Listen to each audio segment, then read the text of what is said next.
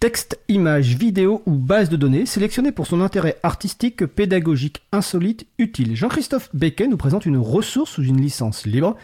Les auteurs de ces pépites ont choisi de mettre l'accent sur les libertés accordées à leur public, parfois avec la complicité du chroniqueur. C'est la chronique Pépite libre de Jean-Christophe Becquet, vice-président de l'April. Bonjour Jean-Christophe. Bonjour Fred, bonjour à tous, bonjour à toutes.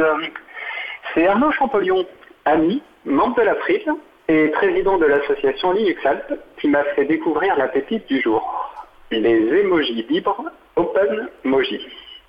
Je salue Arnaud et j'en profite pour rappeler à nos auditeurs qu'ils peuvent me proposer de nouvelles idées de pépites. Le plus simple est de m'envoyer vos suggestions par mail à l'adresse jcb comme Jean-Christophe Becquet, les initiales, arrobase apitux, a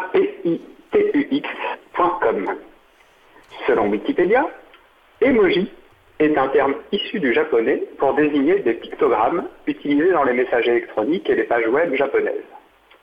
Ils se sont répandus dans le monde entier. Le mot emoji signifie littéralement image, E, plus lettre, moji. La ressemblance avec émotion est un jeu de mots interculturel.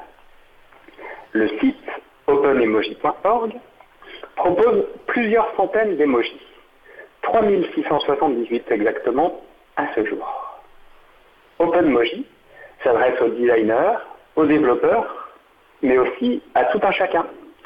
Que vous conceviez une application de messagerie, une infographie ou un support pédagogique, les icônes OpenMoji viendront agrémenter votre création. Cette ressource est partagé sous licence libre Creative Commons by SA.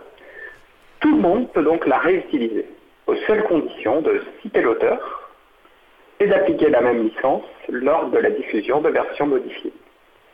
Le site OpenMoji est en anglais, mais s'agissant d'images, il reste très accessible. Les emojis libres sont disponibles au format ouvert SVG et PNG, ou sous forme de police de caractère. Je vous invite à ce sujet à réécouter ou relire ma chronique du mardi 3 décembre 2019 intitulée Les polices libres n'ont pas mauvais caractère. Chaque image est proposée dans différentes tailles et plusieurs couleurs. Les emojis sont référencés selon l'alphabet international Unicode. Ce codage standard permet d'identifier les emojis sans barrière de système ou de langue. On peut participer à OpenMoji en proposant de nouveaux emojis ou en améliorant ceux existants. Toutes les règles de production sont documentées, qu'il s'agisse de la taille, des contours, des couleurs ou des ombrages. Cela permet de garantir une cohérence graphique afin que tous les emojis fonctionnent bien ensemble.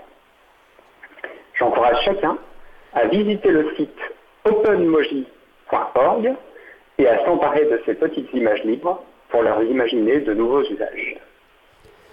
Eh merci Jean-Christophe. Donc, euh, comme vous l'avez compris, la chronique du jour, c'était les émojis libres. Donc, le site référencé par, euh, dont parle Jean-Christophe, donc c'est openmoji.org.